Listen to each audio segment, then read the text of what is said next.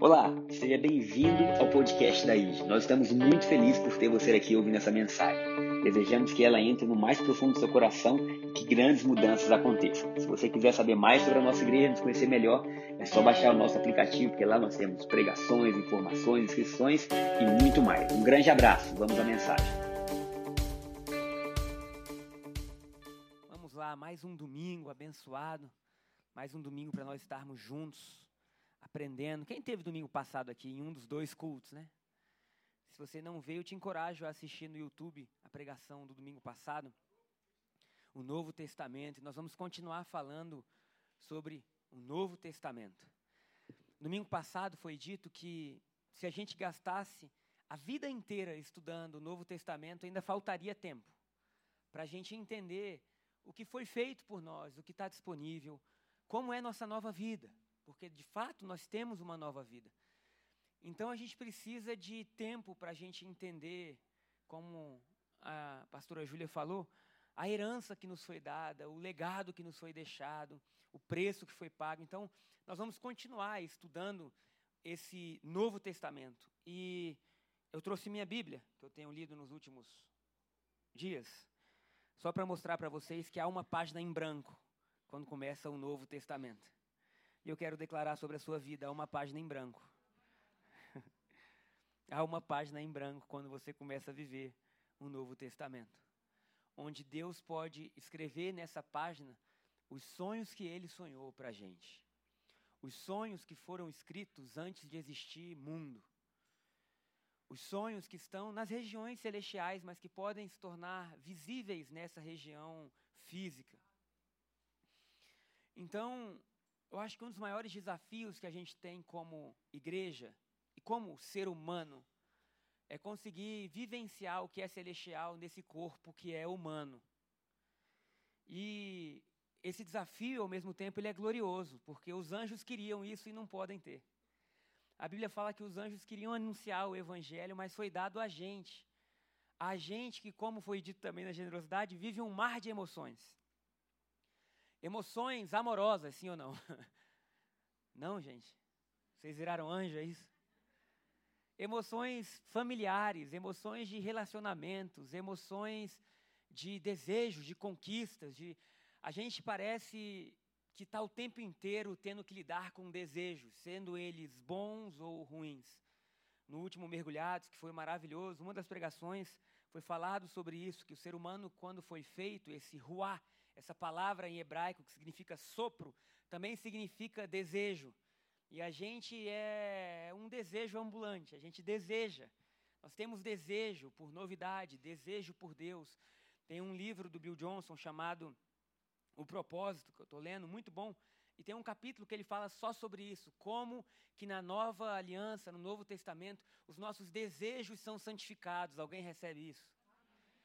Queridos, como é bom quando a gente pode começar a viver com desejos santificados, porque é muito ruim você lutar com desejo ruim.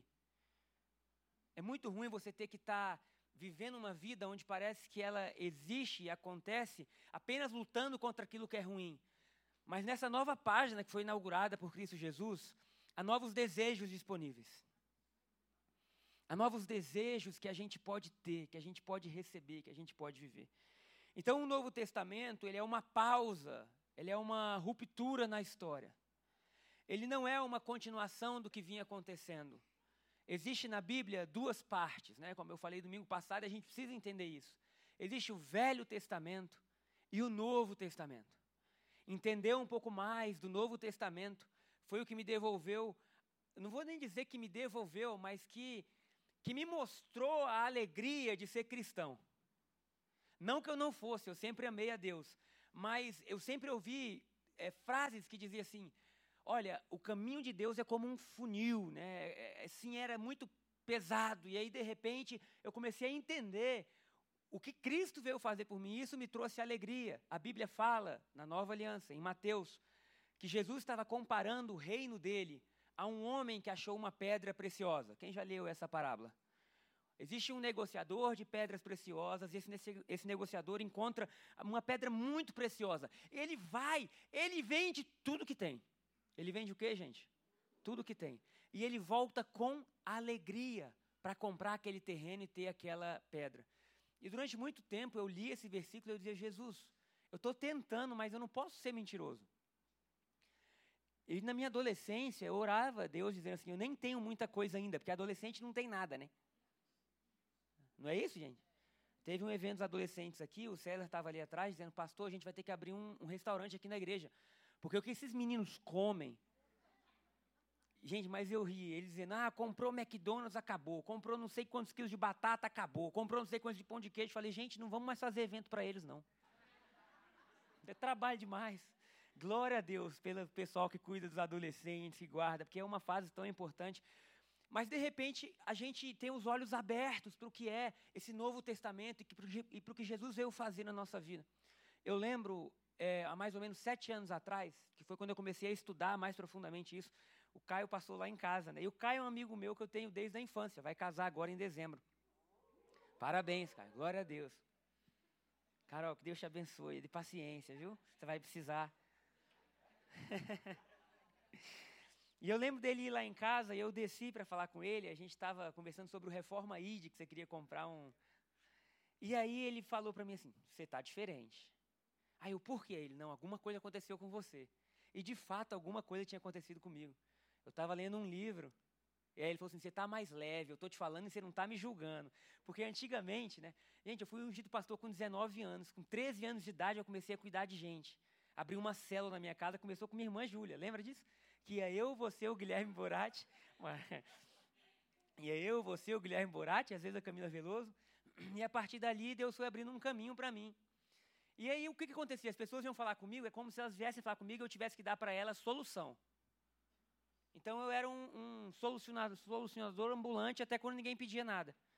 Talvez ele viesse falar alguma coisa, eu já queria dizer, não, mas você está errando nisso, errando naquilo, né? E o que o homem semeia, ele vai colher, era assim, era papum. E eu acho que naquele dia eu estava muito no céu. E ele falou, ele falou, você está mais leve. Eu falei, rapaz, eu descobri algo que mudou minha vida. Então eu creio, queridos, que isso que a gente está fazendo, de estudar um pouco o Novo Testamento, tem poder para mudar a nossa vida.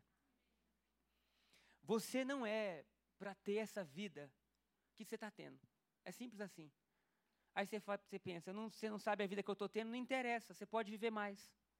Você pode viver melhor.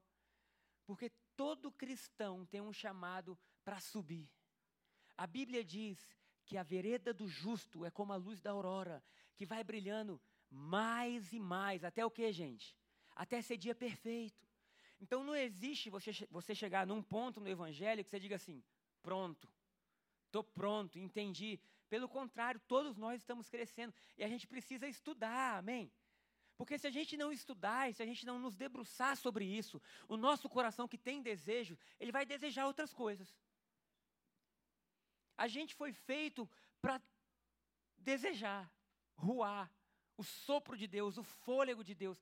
E se a gente não canaliza esse desejo para aquilo que nos dá vida, esse desejo vai ser canalizado para qualquer outra coisa. Queridos, vocês vão concordar comigo, eu não preciso nem perguntar. Você, hoje, tem hábitos que você aprova.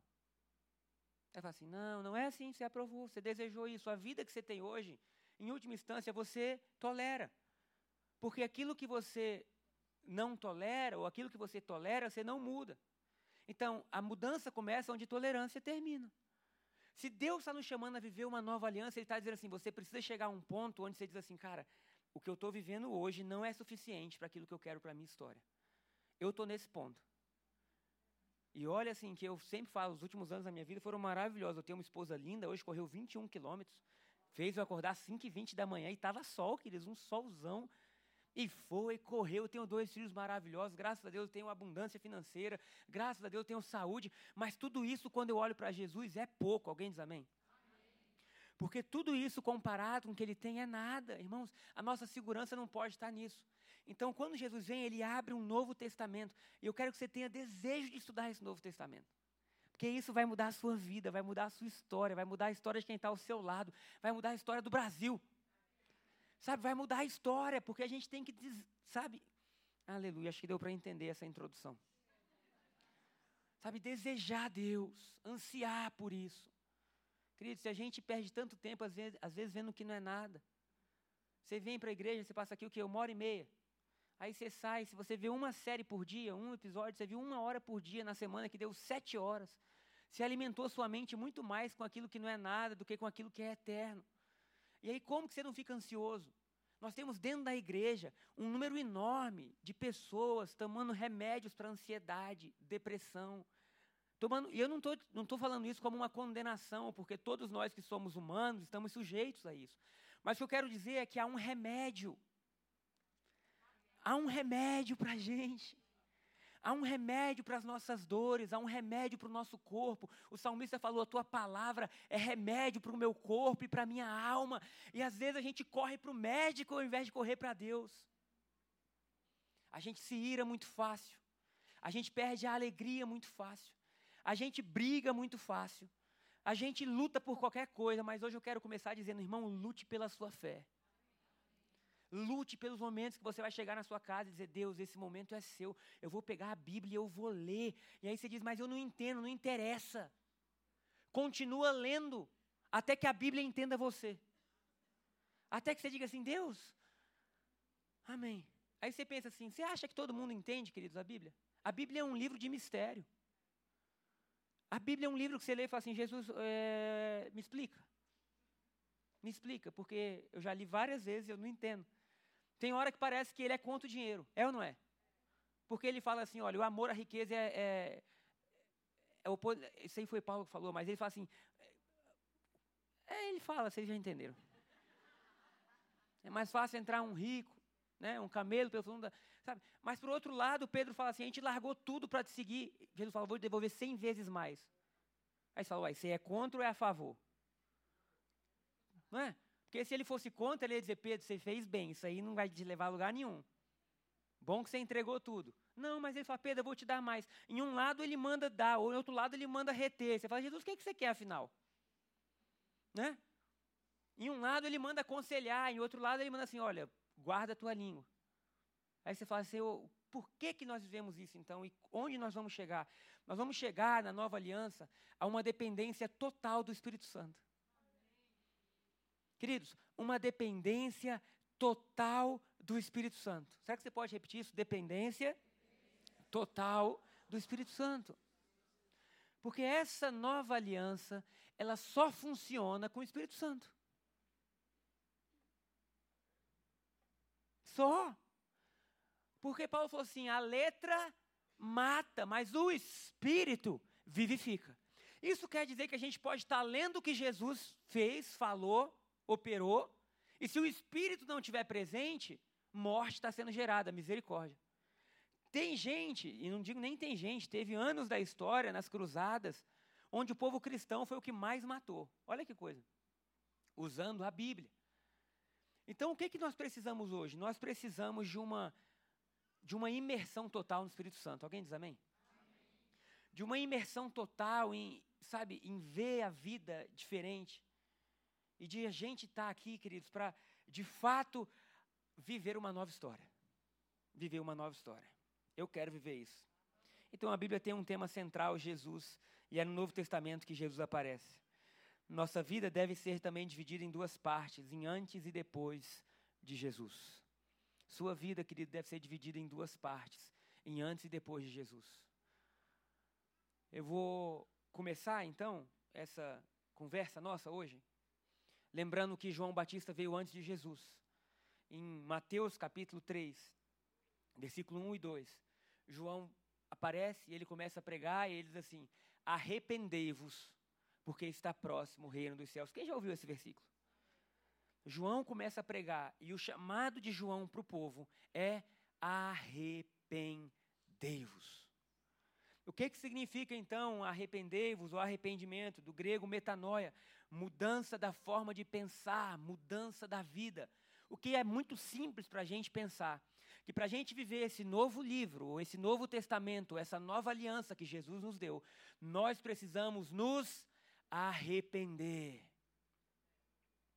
Se não há esse arrependimento inicial, não tem como Deus escrever uma nova história, porque se não há arrependimento, a sua vida está escrita por tudo que aconteceu antes, por todos os seus amores, por todas as traições, por todos os seus pecados, por todas as ilusões, desilusões, alegrias, enfim. Tudo que você viveu está escrito até Jesus chegar. Por isso, quando Jesus chega, você precisa se arrepender. Se arrepender do quê? De tudo. Não é se arrepender do que foi ruim, é se arrepender até do que foi bom, porque até o que foi bom longe de Jesus produz morte. Então o evangelho começa com o ser humano chegando em um ponto onde ele fala: Eu me arrependo, eu mudo a minha mentalidade, eu não quero mais aquilo que eu vivi. Amém? Amém, queridos? Por que, que eu estou tentando deixar isso bem claro? Porque não tem como você viver o Novo Testamento se você continua abraçado a uma vida antiga. Não tem como, sabe? Jesus pagou um alto preço na cruz. Nós vamos falar um pouco disso hoje, se der tempo. Mas aí a gente crê que ele pagou um alto preço na cruz, mas a gente não deixa que ele troque as nossas obras. E a única coisa que trocou para muitos é que domingo de manhã agora eles vão para a igreja. Aguente misericórdia. Porque fala assim, cara, eu, eu, eu gostei de Jesus. Gostar de Jesus é insuficiente. Aí eu senti um arrepio no louvor. Senti um arrepio no louvor é insuficiente. Ah, no final, nos últimos meses, acho que hoje não tem mais, mas teve Santa Ceia todo domingo. Eu amo a Santa Ceia, irmãos. O Evangelho não está baseado em um gosto, em um arrepio, naquilo que você achou legal. O Evangelho está baseado que você chegou no fim de você mesmo. Chegou um ponto na sua história que você falou: Eu não quero mais viver da forma que eu vivia. Deus, eu preciso de um Salvador. Eu me arrependo, Deus. Eu decido nascer de novo. E a partir do momento que você decide nascer de novo, há uma nova página em branca que começa a ser pintada pelo sangue de Jesus na sua história. Então nós precisamos entender isso, que o evangelho não é uma comprovação do que a gente vinha fazendo, dizendo, ah, Jesus é tão bom que eu vinha fazendo tudo e tinha peso na consciência. Agora ele me perdoou, eu continuo fazendo tudo com consciência limpa. Então, o Gabriel que existia antes, ele morreu. Ah, mas e se os desejos vierem? Esses desejos vão sendo colocados um a um de lado, em nome de Jesus. Porque esse Novo Testamento fala agora da vida de Jesus em mim. Amém, queridos? Isso quer dizer que aquele que roubava não roube mais. Nós temos que ser muito claros como igreja que nós somos contra a corrupção. Seja ela de que partido for. Nós temos que ser muito claros como igreja que nós somos a favor dos princípios eternos do reino de Deus. E qualquer tipo de governo, qualquer um, queridos, porque a igreja não está ligada a um governador. A igreja está ligada ao general chamado Cristo Jesus. Se a igreja se liga a um governador, deixando bem claro agora que as eleições passaram. Se a gente se liga a um lado, a gente está bem perto de errar. Ah, porque esse aqui agora é o nosso lado, queridos. Nós temos um lado eterno que é Jesus. E nós temos que atuar como princípios e valores, princípios e valores. Se Beltrano, Fulano, Ciclano errou, a gente tem que dizer isso está errado. Por quê? Porque isso vai contra a nova natureza que Deus deixou no mundo. Esse tem que ser o nosso posicionamento. Agora, como isso começa? Irmãos, como isso começa? Isso começa em nós. Ontem encontrei um amigo antigo. Ele veio falar um monte de bobeira de igreja, mesmo sendo pastor. Pastor ferido.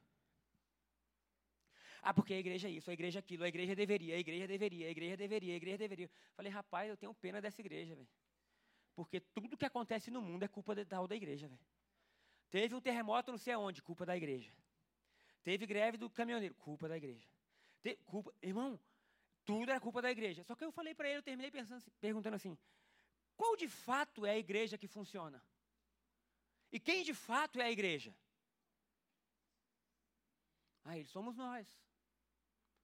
Aí eu falei, ah, que bom, porque quando você tira da instituição como macro e você coloca no micro, você vê que o problema não é a igreja, o problema é você. O problema sou eu. O problema é a gente. Então, queridos, Deus está chamando a gente para a gente dizer assim, cara, nós não queremos mais nós abrimos mão do que passou, nós nos arrependemos.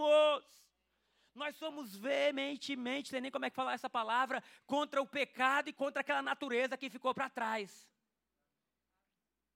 Contra todo tipo e qualquer tipo. Por quê? Porque aquilo fere a santidade de Deus. Mas nós sabemos que se estamos de pé, se por acaso caímos, há uma graça superabundante que nos põe de pé, há um sangue que nos purifica. Mas qual é a diferença? A nossa mentalidade está formada em tudo aquilo que Deus é e não no que nós somos. Então veja bem, o Novo Testamento começa não chamando o homem para colocar Deus no seu padrão, mas um convite ao homem para que Deus coloque o homem no padrão de Deus. Vou repetir, porque isso é importante a gente entender. Então, o evangelho ou boas notícias não é Deus dizendo: "Ah, que bom. Que bom porque agora eu posso, sabe, aguentar vocês e e me esvaziar até o ponto de me tornar como vocês. Beleza? Glória a Deus. Isso é maravilhoso. Mas não é só isso. O Evangelho é Deus dizendo para a gente: tudo isso aconteceu, Deus morrendo numa cruz, se esvaziando, para que agora nós, nós brasileiros, nós que nascemos em lares destruídos, nós que fomos abusados, nós que fomos traídos, nós que fomos deixados de lado, nós somos agora como Deus é. Nós somos agora como Deus é. Irmão, Deus não quer se minimizar o teu padrão, Deus não quer se minimizar a sua dor, Deus quer levantar você até o padrão dele. Isaías 60 diz: Levanta, resplandece, porque vem a tua luz e a glória do Senhor nasce sobre ti. Então, irmãos, todos nós temos motivo para chorar. Todos nós temos marcas na nossa história, todos nós. Se a gente fosse ouvir a história de cada um, a gente sairia daqui dizendo: Glória a Deus por Cristo Jesus, porque o povinho destruído.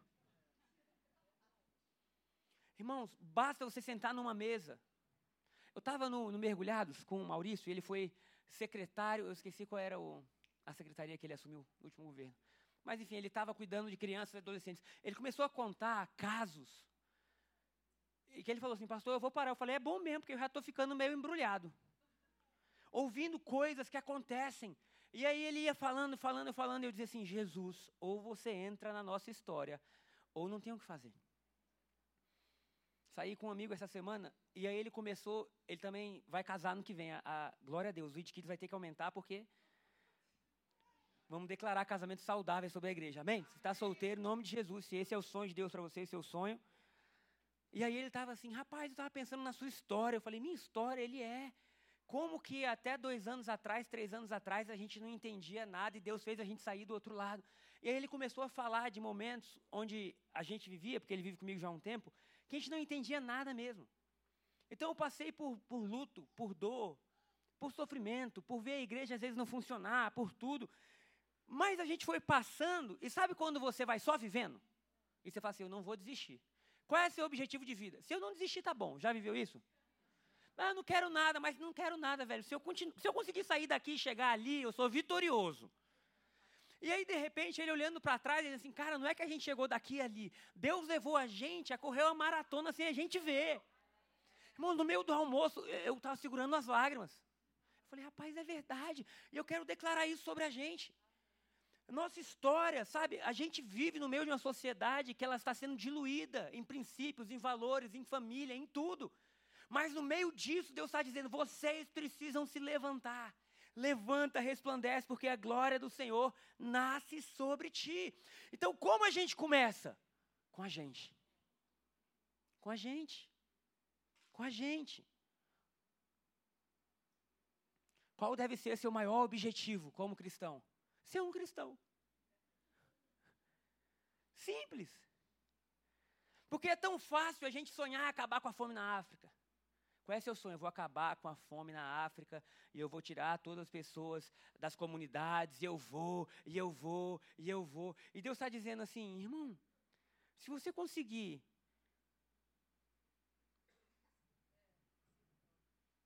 você já está de parabéns. Se você conseguir amar quem está do seu lado, que você jurou amar a vida inteira. Se você conseguir amar seus filhos. Se você conseguir dar ao mundo um pequeno gosto do que tem no céu, você venceu. Eu fiquei muito pensativo, dizendo assim, Deus, qual é meu objetivo como cristão? Eu falei, Jesus, me ajuda, me ajuda, porque parece pequeno, mas é muito grande. amar minha esposa, amar meus filhos, a ser honesto. Me ajuda a ter desejos que inclinem para aquilo que é bom. Tem mais alguém comigo? Me ajuda, Deus, a ser um gosto da eternidade para quem está do meu lado. Meu pai está de prova ali. Cadê meu pai? Eu vi. Eu vinha no carro com ele ontem à noite, aí o Espírito Santo, me ajuda. Era a minha oração, não era? Espírito Santo, eu preciso de ajuda. Espírito Santo, me ajuda. Porque, irmão, Se o Espírito Santo não nos ajudar, a gente não consegue fazer o mínimo. Quem precisa da ajuda do Espírito Santo nessa manhã? Espírito Santo, me ajuda, me ajuda, me ajuda a amar os meus inimigos. Ai. Talvez eles nem saibam que são meus inimigos.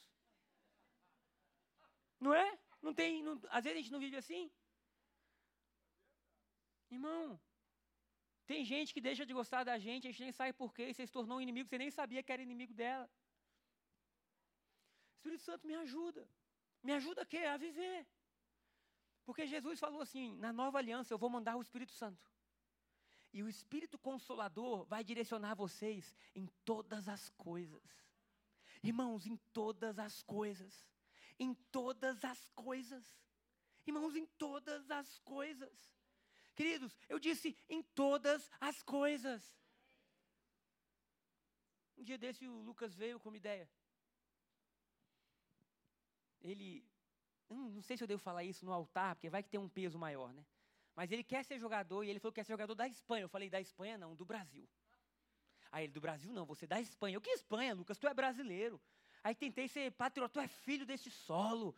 Não sei o quê, essa nação. Aí depois de cinco minutos falando a ele, papai, mas eu quero ser da Espanha. Eu, não! Da Espanha não, filho. Beleza, e a Shayla, ah, meu filho, não sabe nem vai ser jogador, se quiser, se for da Espanha já é uma vitória. Aí, para acabar, o Espírito Santo, ensina o Lucas, que país que ele deve ser jogador, Espírito Santo. Queridos, o que, eu quero fazer? Traz o Espírito Santo para os mínimos detalhes da sua vida. Sabe, ai irmão, eu, eu não sei, eu tô, se pudesse eu desenhava. Para mostrar o seguinte, que nesse Novo Testamento você não está vivendo só. Você está vivendo com o Espírito Santo. Você ficou triste? Espírito Santo, eu estou triste. Eu estou triste. Essa semana eu falei com ele algumas vezes. Eu estou chateado com isso aqui. Esperei ele responder. Ele não respondeu. O que, que eu faço? Eu lembro ele de novo. Espírito Santo, eu preciso que o Senhor me diga sobre esse assunto aqui. Espírito Santo, eu preciso que você me ensine financeiramente na minha vida. Amém?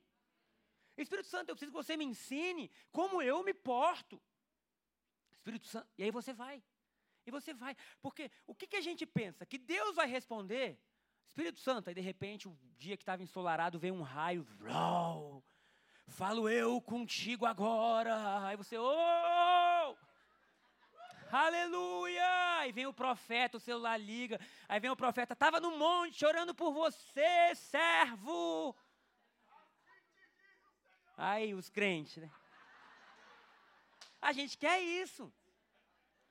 Mas imagina se toda vez que o Espírito Santo fosse falar com você, tivesse que acontecer um evento desse. Ia ter tempestade todo dia. A gente ia viver chovendo por causa de você. Mas como que o Espírito Santo faz? Ele vai te guiando. Ele te guia a toda a verdade. Talvez você falou assim, Espírito Santo, eu estou meio chateado por isso. Talvez você tentou passar no concurso, não conseguiu. Talvez você perdeu alguém que você amava. Sei lá, sei lá qual é o motivo. Não veio a resposta clara. Mas no final do dia começa a te dar uma alegria. E aí você começa a dizer, ah, não aconteceu aquilo, mas olha tanta coisa que aconteceu na minha vida. Você não ouviu uma voz, você não ouviu um trovão, mas o Espírito Santo começou a fazer o trabalho que é dele. Talvez você precise orar hoje, Espírito Santo, faz eu amar mais minha família.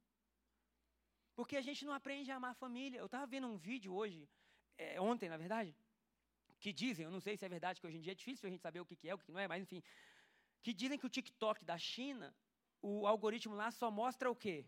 Respeito, honra, trabalho, empreendedorismo. Aí você vem no Brasil, nem tem o TikTok, porque o dia que eu entrei eu saí. Porque eu vi tanta dança nova que eu falei, eu quero ser dançarino, não, então eu não vou ficar aqui não. Mas era pai dançando com filha, com não sei o quê, pai, umas danças, eu falei, não, deixa isso para lá que eu, eu, sou desejo, não quero, não quero. Amém? Não vai trazer desejo, sei que você não precisa. Até me perdi onde eu estava do TikTok. Na China era isso, e no Brasil não, no Brasil era coisa engraçada e dança. Falei, a gente deve ser palhaço mesmo, né? Porque o algoritmo já lança pra gente o quê? Dança e coisa engraçada. Eu falei, não, Jesus, vou tirar o TikTok. Porque senão a gente perde horas no celular. Irmãos, semana passada, não sei se isso é motivo de, de. Vocês vão me condenar. Mas por dia eu gastei 5 horas e 28 minutos no celular. Talvez você, você acha que é muito, vai ver o seu depois no seu histórico. Porque parece que não é nada. Aí você está no WhatsApp. Aí você vai ver um vídeo no YouTube. Aí você entra no Instagram. Aí o Instagram começa a ver o que, que você gosta. E aí ele começa a te sugerir um monte de coisa. Esse rapaz, olha que ultrapassagem perigosa. Não sei porque o meu tá cheio disso, caminhão. Aí tem cavalo dando coice nos outros. Aí o cara, o que, que o cara vai fazer atrás do cavalo? E quando você vê, ele está hipnotizando sua mente, você ficar igual um bobo assim.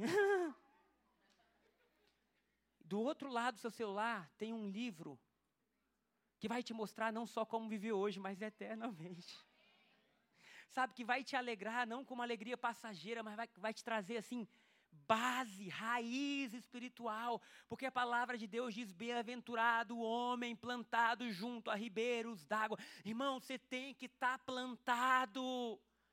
Se você não está plantado, como você floresce? Aí você vem no domingo, que palavra gloriosa, você fala até em língua estranha. Depois de anos falei língua estranha. Aí chega domingo à tarde, tu já está plantado em outro lugar. Vendo, e Deus está dizendo assim, meu irmão, há uma nova aliança, há um novo testamento liberado para você, a favor de você. Estude isso, amém?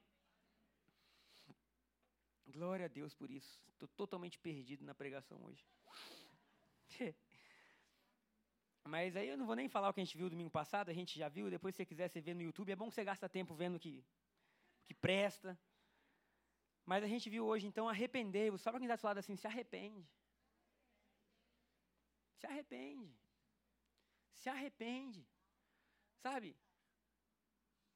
Separa um tempo na sua agenda, uma vez por semana, e pensa assim: quais foram as ações dessa semana que eu me arrependo? É simples, não precisa ser maior pecado do mundo. Talvez você tenha tratado alguém da forma que você não queria. Talvez você respondeu alguém da forma que você não queria. Até agora você não foi lá e pediu perdão. Você, cara, semana passada eu estava chateado. Eu falei, enfim, se arrepende. O arrependimento é essencial, porque o arrependimento faz a gente voltar a uma estaca ali onde Deus pode agir. Vou dar seu testemunho, Carol, posso? O seu noivado. Não vou dizer tudo, não, mas vou dizer parte. Mas quando eu me empolgo, eu digo tudo, pode? Estamos no noivado deles, né? Glória a Deus. Aí ela, olha, foi no dia 31 de dezembro.